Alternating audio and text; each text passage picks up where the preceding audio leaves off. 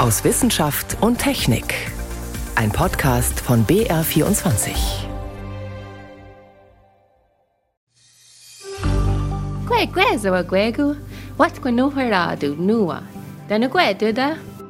Was diese Frau aus Kanada gerade erzählt hat, das kann ich Ihnen leider nicht sagen. Sie spricht Mohawk.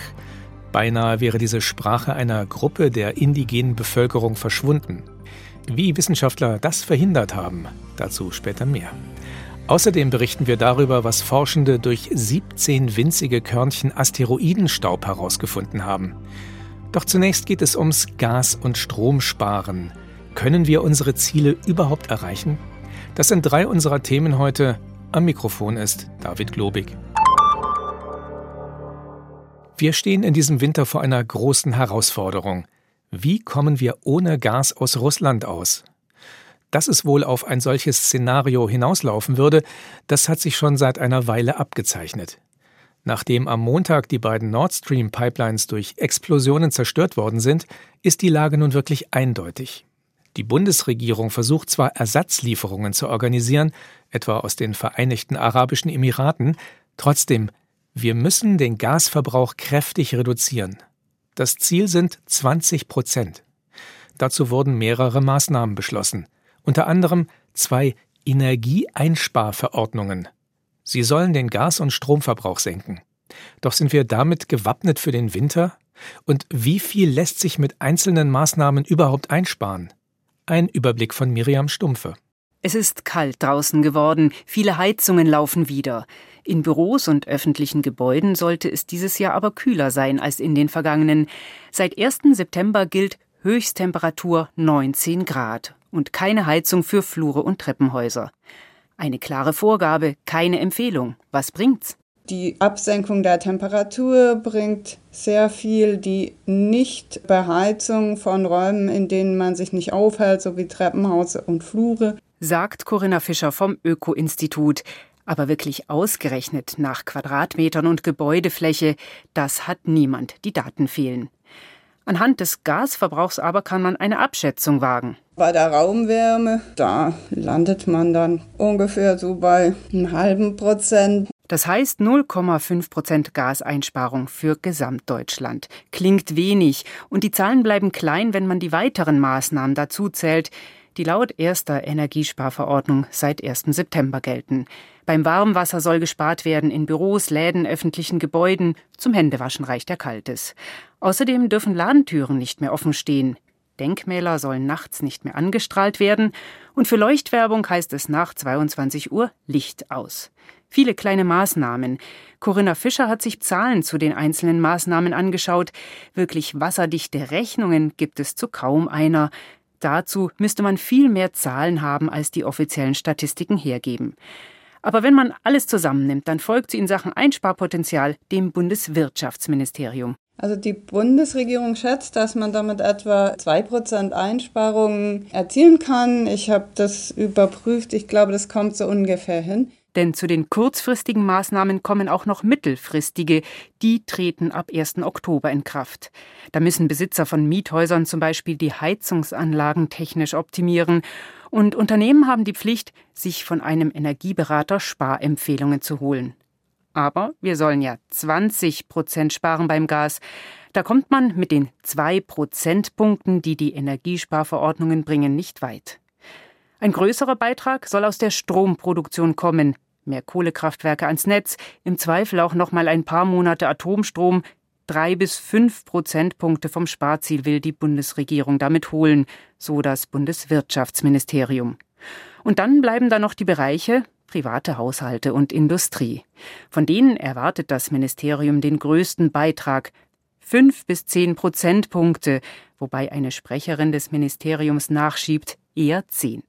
Die Industrie ist da aktuell gut dabei, sagt Andreas Löschel, Professor für Umweltökonomik an der Ruhr-Uni Bochum. Bei den Unternehmen, da passiert eigentlich sehr viel augenblicklich. Da sind die Verbräuche tatsächlich äh, stark unter denen der letzten Jahre. Zum Teil, weil Unternehmen Gas durch andere Brennstoffe ersetzt haben oder weil sie effizienter werden. Aber zum Teil auch, weil sie ihre Maschinen weniger laufen lassen und weniger produzieren.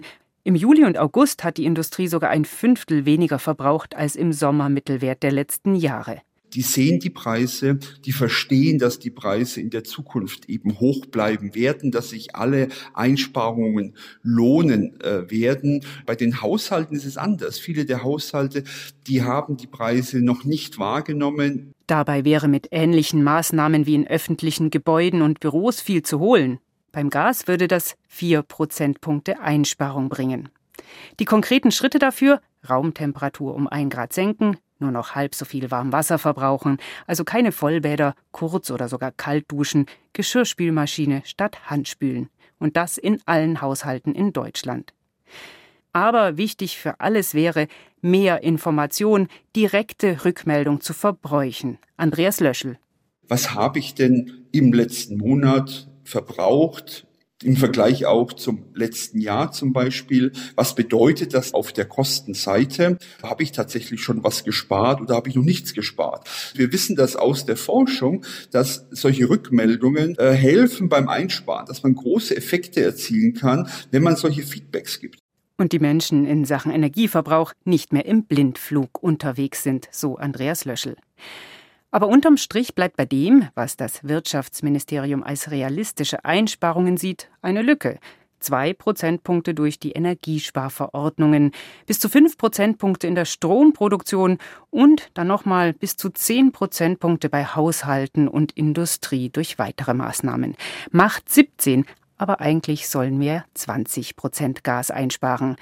Das Ministerium sagt, ja, deswegen appelliere man ja weiter an Sparsamkeit. Wenn alle Menschen in Deutschland zu Hause die Heizung zum Beispiel so runterdrehen, dass es zwei Grad kühler wird, dann wäre wohl mehr drin. Oder wenn die Industrie bei ihren Rekordeinsparungen von Juli und August bleibt. Grundsätzlich halten sowohl Corinna Fischer als auch Andreas Löschles für machbar, die Sparziele zu schaffen, wenn wir keine Option auslassen. Also ich bin relativ optimistisch, dass wir, was jetzt die physischen Knappheiten angeht, relativ unbeschadet durch den Winter kommen könnten. Auf jeden Fall werden die Preise sehr, sehr hoch bleiben. Das heißt, ökonomisch, da wird es ganz schwer werden. Wie viel Gas und Strom wir in den kommenden Monaten sparen können, Miriam Stumpfe berichtete. Wenn nur noch wenige Menschen leben, die eine bestimmte Sprache sprechen und ein gemeinsames kulturelles Erbe lebendig erhalten können, dann droht beides zu verschwinden. Danach sah es vor einer Weile auch bei den Mohawk aus. Ihre indigene Kultur und die spezielle Gesellschaftsform, in der sie leben, die schienen dem Untergang geweiht. Doch in Kanada werden seit einigen Jahren Sprache und Traditionen der Urbevölkerung verstärkt erforscht. Die Wissenschaft versucht, die Mohawk bei der Suche nach ihren Wurzeln zu unterstützen. Priska Straub war für uns in einer der größten Mohawk-Gemeinden in Kanada. Ich treffe Marion de la Ronde im Mohawk-Reservat in Ganawagi, was so viel bedeutet wie Ort der Stromschnellen. Eine selbstverwaltete 8000 Einwohnergemeinde etwas außerhalb von Montreal, direkt am St. Lorenzstrom. Die 50-Jährige arbeitet für das Language and Cultural Center, das Sprach- und Kulturzentrum des Reservats, und produziert Fernsehsendungen für Kinder auf Mohawk. Doch sollte man überhaupt von Mohawk sprechen? Eine Bezeichnung der englischen Siedler, die von einem Nachbarvolk übernommen wurde und die so viel bedeutet wie Menschenfresser. It's not considered a discrimination, but there has been das gilt nicht als diskriminierend. Aber wir benutzen lieber unser eigenes Wort, Ganya Gehaga, Leute vom Land des Feuersteins. Traditionell wohnten diese Menschen in sogenannten Langhäusern. Jeweils mehrere Familien teilten sich eine Feuerstelle.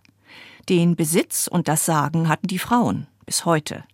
Doch Mohawk sprechen in der Community nur noch wenige. Das Englische dominiert. I did learn it as a second language. I wouldn't use the word foreign. Mohawk ist meine Zweitsprache. Ich versuche immer, den Begriff Fremdsprache zu vermeiden. Denn früher haben hier ja alle Ganya GH gesprochen. Doch unsere Sprache ist so gut wie in Vergessenheit geraten. Jetzt erwecken wir sie zu neuem Leben. Marions Großmutter war die letzte in ihrer Familie, die regelmäßig Mohawk benutzt hat. Marions Eltern sprachen dann mit ihren Kindern nur noch Englisch. Eine ziemlich typische Entwicklung erklärt Michael Hoover, Sprachwissenschaftler an der McGill-Universität in Montreal. Im Auftrag der Verwaltung von Ganawagi hat er Sprachkenntnisse und Sprachgebrauch in der Community untersucht.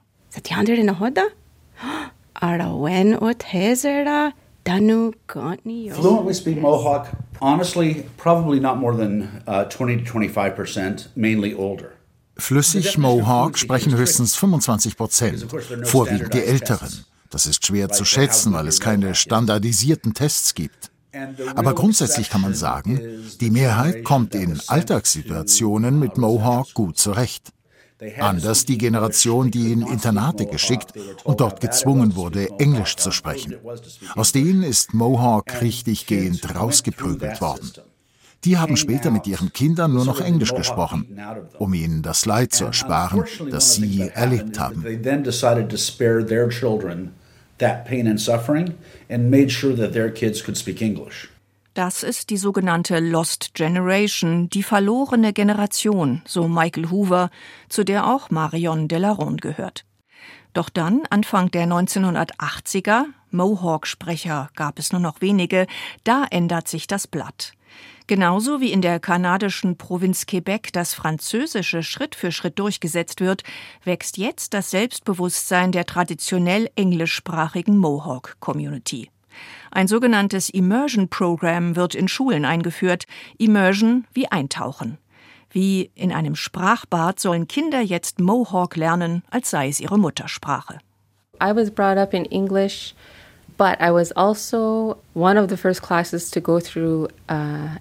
ich bin mit Englisch aufgewachsen, aber ich war dann eine der ersten, die auf der Schule durch ein sogenanntes Immersion Program gegangen ist, dank dem Engagement meiner Eltern und Großeltern. Dafür bin ich sehr dankbar. Das ist die Basis für alles, was wir bis heute erreicht haben. They created the whole base that we're standing on right now for our generation. And the assumption was the kids would come in, they might know some Mohawk, die Idee dahinter war einfach. Die Schulkinder kannten vielleicht ein paar Brocken Mohawk von ihren Großeltern. Aber im Klassenzimmer wurde dann einfach nur noch Mohawk gesprochen, von Anfang an. Hallo, komm rein, setz dich hin. Das waren Lehrer, die selber keine Muttersprachler waren. Es gab auch keine Schulbücher. Die mussten die Lehrerinnen und Lehrer dann einfach selber schreiben. There are no textbooks in Mohawk. So the teachers had to sit down and write. Und inzwischen ist viel erreicht. Michael Hoover erhebt weiterhin regelmäßig Daten im Auftrag der Community. Wissenschaftlern wie ihm ist es letztlich mit zu verdanken, dass Mohawk ein Revival erlebt, kurz bevor die Sprache fast verschwunden wäre. Es gibt inzwischen nicht nur Schulen, sondern auch eine Radiostation und einen Fernsehsender. Was wäre ein nächster Schritt? Die Menschen könnten zweisprachig leben, so die Hoffnung. Michael Hoover spricht von Diglossie, einer besonderen Form der Zweisprachigkeit. This is called a diglossic situation, yeah? Diglossie bedeutet, es gibt zwei verschiedene Sprachen für zwei verschiedene Anwendungsbereiche. In der Kultur der Mohawk gibt es so viele Dinge, die eben nur auf Mohawk funktionieren. Clan-Meetings im Langhaus zum Beispiel. Oder einfach nur die Respektbezeichnung für die Großmütter. Immer also, wenn es um die eigene Kultur und Identität geht, dann spricht man Mohawk. Wenn eine solche Form der Zweisprachigkeit gelingt, dann ist eine Minderheitensprache gerettet. And when you have that kind of diglossic situation, you have phenomenal stability in language use. Ein Beitrag aus Kanada war das von Priska Straub. Sie hören BR24 am Sonntag aus Wissenschaft und Technik. Heute mit David Globig.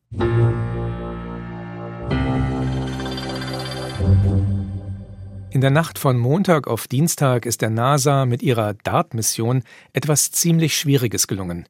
Sie hat eine Sonde mit hoher Geschwindigkeit auf einen kleinen Asteroiden aufprallen lassen, einem Asteroiden, der weit entfernt von uns durchs All rast. Die US-Raumfahrtbehörde wollte so testen, wie man die Erde vor tödlichen Zusammenstößen schützen kann. Wie weit der Asteroid am Ende tatsächlich aus seiner Bahn geschubst wurde, das untersuchen Forschende jetzt. Eine andere spektakuläre Mission zu einem Asteroiden ist schon ein paar Jahre her. Damals hat eine japanische Raumsonde etwas Staub von einem Asteroiden eingesammelt und zur Erde zurückgebracht. Zu den ersten, die diesen Staub untersuchen konnten, gehört ein Team der Universität Frankfurt. Es hat jetzt seine Ergebnisse veröffentlicht. Susi Weichselbaumer berichtet. Das Tanegashima Space Center, der größte Weltraumbahnhof Japans im Jahr 2014. Die schlanke gelbe Rakete mit der weißen Spitze, Hayabusa 2, auf Deutsch Wanderfalke 2, zündet die Triebwerke. Dreieinhalb Jahre und rund drei Milliarden Kilometer später erreicht Hayabusa 2 den Asteroiden Ryugu, übersetzt Drachenpalast. Die japanische Weltraumorganisation JAXA jubelt. Der schwarze, kugelförmige Himmelskörper hat einen Durchmesser von etwa 1000 Metern. Ryugu ist halt ein Asteroid einer kohlenstoffreichen Klasse. Und da wusste man auch vorher sehr genau, dass das ein Material ist, was sehr, sehr ursprünglich ist. Mit 4,5 Milliarden Jahren quasi Urgestein unseres Sonnensystems, erklärt Frank Brenker. Er ist Geowissenschaftler an der Universität Frankfurt. Und ein Material ist, was sehr hohe Kohlenstoffwerte wahrscheinlich aufweist und auch hohe Wassergehalte. Und das sind ja so die Punkte, die einen brennend interessieren zur Entstehung des Lebens und äh, wo kommt das Wasser auf der Erde her, so Sachen. Und die kann man halt mit solchen Proben halt hervorragend klären. Zunächst aber müssen Brenker und sein Team eine ganze Weile warten auf genau dieses Material aus dem All. Sechs Jahre nach dem Start, im Dezember 2020, rast eine kleine Kapsel wie ein Feuerball durch die nächtliche Atmosphäre. Die Raumsonde Hayabusa 2 hat sie im Vorbeiflug an der Erde abgetrennt. An einem Fallschirmchen landet der Behälter sanft in der australischen Wüste. An Bord 5,4 Gramm per überdimensionalem Weltraumstaubsaugerrohr eingesammelter Asteroidenstaub, also etwa ein Teelöffel voll schwarzer, sandartiger Partikel. Nur sehr wenige Labors weltweit haben Geräte entwickelt, die fein genug sind für mineralogische, mikroskopische und geochemische Analysen an derlei Material. Zum Beispiel die Universität Frankfurt. 17 Körner Asteroidenstaub bekommt Brenker jeweils etwa einen Kubikmillimeter groß. Im Aufbau höchst filigran und das ist ein Vorteil. Wenn ich 17 Körner habe, die ein bisschen unterschiedlich vielleicht auch sind, dann habe ich tatsächlich eine repräsentative Auswahl, die signifikant ist für den ganzen Asteroiden, weil die so feinkörnig sind. Mit hochenergetischer Röntgenstrahlung tastet Brenker jedes Stäubchen ab. Bei weniger als 100 Nanometer Ortsauflösung entstehen exakte chemische und strukturelle Landkarten eines jeden Partikels. Eisenoxid und phosphathaltige Mineralien sind zu erkennen, die sich bei erstaunlich niedrigen Temperaturen von 40 Grad gebildet haben müssen. Mehrere Arten von Aminosäuren kommen vor. Auch das ist, neben dem feststellbaren Kohlenstoff, ein Indikator dafür, dass Asteroiden das Leben einst per Einschlag auf die Erde gebracht haben könnten. Und da sieht man sehr schön, dass das Material wie Ryugu es ist, dass das in dem Verhältnis zwischen schweren und leichtem Wasser sehr gut übereinstimmt mit dem, was wir in den heutigen Ozeanen auf der Erde finden. Während Kometen, die haben ein sehr weites Spektrum und die meisten sind so weit weg mit ihrem Verhältnis von schweren zu leichtem Wasserstoff, dass die eigentlich als Kandidaten für die Bildung der Ozeane auf der Erde nicht in Frage kommen. Als solche wurden die eisigen Himmelskörper in der Forschung aber lange gehandelt. Überhaupt werden die laufenden Untersuchungen an Staub von Ryugu einiges Neues bringen, glaubt Thorsten Kleine vom Max-Planck-Institut für Sonnensystemforschung in Göttingen.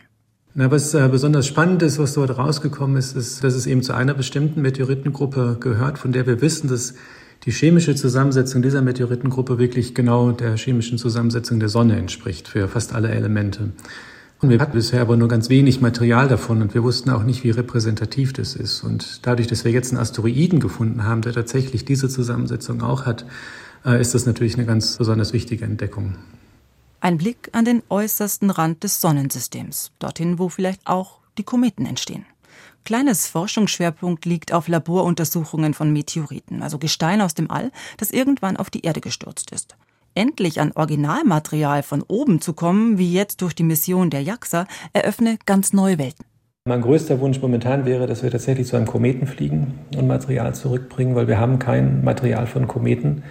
Und dann gibt es viele andere Körpertypen von Asteroiden, von denen wir auch nicht wirklich Proben haben. Die Proben von Ryugu gehen nach ihrer chemischen und strukturellen Kartierung in Frankfurt an andere Institute weiter, die spezielle Einzelaspekte anschauen. Zum Beispiel das unerwartet hohe Vorkommen an seltenen Erden. Ganze Adern ziehen sich durch den Asteroiden. Damit ist die bislang eher vage Idee des Asteroid Mining für seltene Erden nicht mehr ganz so vage, meint Geologe Brenker.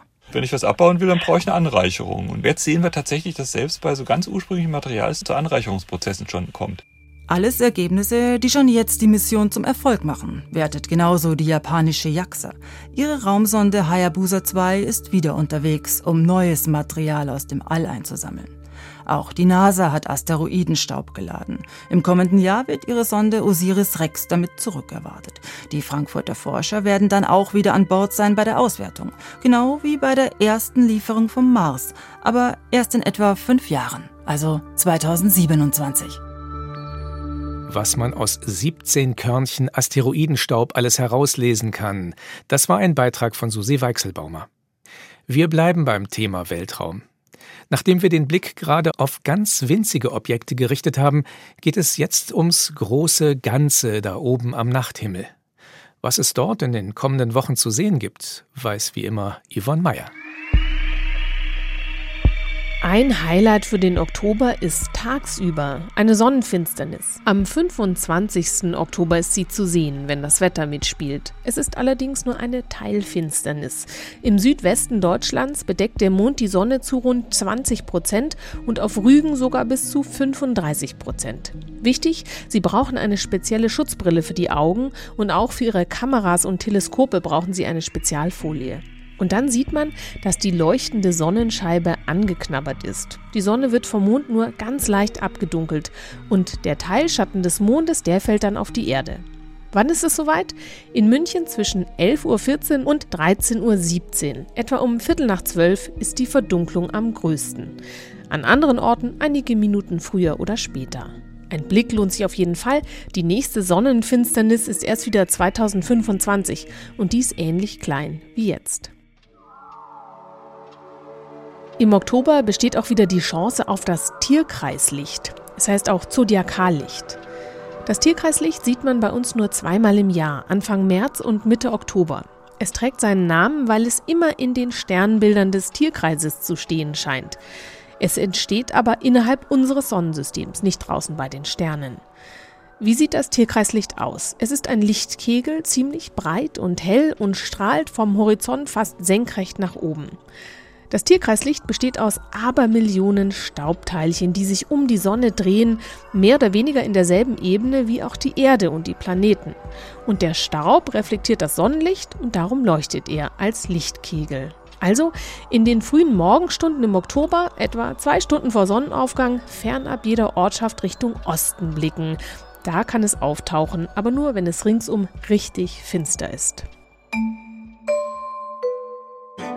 Zum Schluss die Orioniden-Sternschnuppen. Die sind fast den ganzen Oktober über sichtbar, aber der Höhepunkt ist am 21.10. Da sieht man 20 Sternschnuppen pro Stunde und mit viel Glück könnten es sogar 40 bis 70 werden. Wo kann man sie sehen? Also sie scheinen aus dem Sternbild Orion zu kommen und das ist gut zu sehen spät in der Nacht und gegen Morgen. Also Blick zuerst nach Osten, später am Morgen dann Richtung Süden. Das sind sehr schnelle Sternschnuppen und teilweise sind sie extrem hell, also es lohnt sich. Mehr zum Sternenhimmel im Oktober finden Sie unter adalpha.de. Nächtliche Beobachtungstipps von Yvonne Meyer waren das. So viel für den Moment aus Wissenschaft und Technik. Am Mikrofon war David Globig.